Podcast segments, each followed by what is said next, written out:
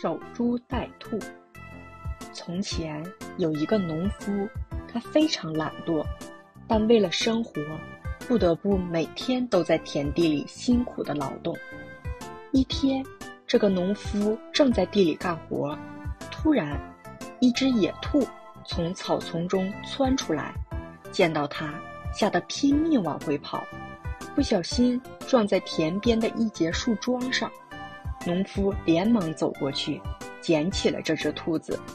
这下可以吃上香喷喷的野兔肉了，他高兴极了，非常庆幸自己有这样的好运。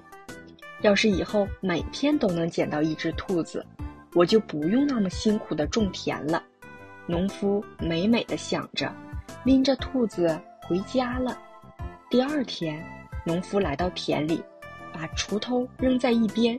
就躲到树桩旁边的一棵大树背后，看着那个树桩，农夫口中似乎又充满了兔肉的香味儿，不禁咽了一下口水，心里默默念道：“兔子，兔子，快点来！”一整天，农夫连眼睛都没有眨一下，生怕错过了一只兔子。但是，直到天黑，兔子也没来。他很不甘心地回家了。第三天，农夫又这样等了一天，可是兔子依然没有出现。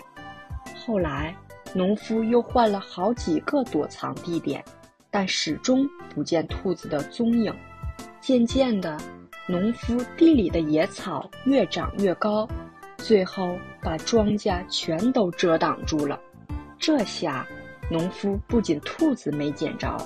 庄稼也欠收，大家知道后都笑话他。这个故事告诉我们，要想有所收获，自己得先付出。如果抱有侥幸心理，想不劳而获，最终只会白白的浪费时间。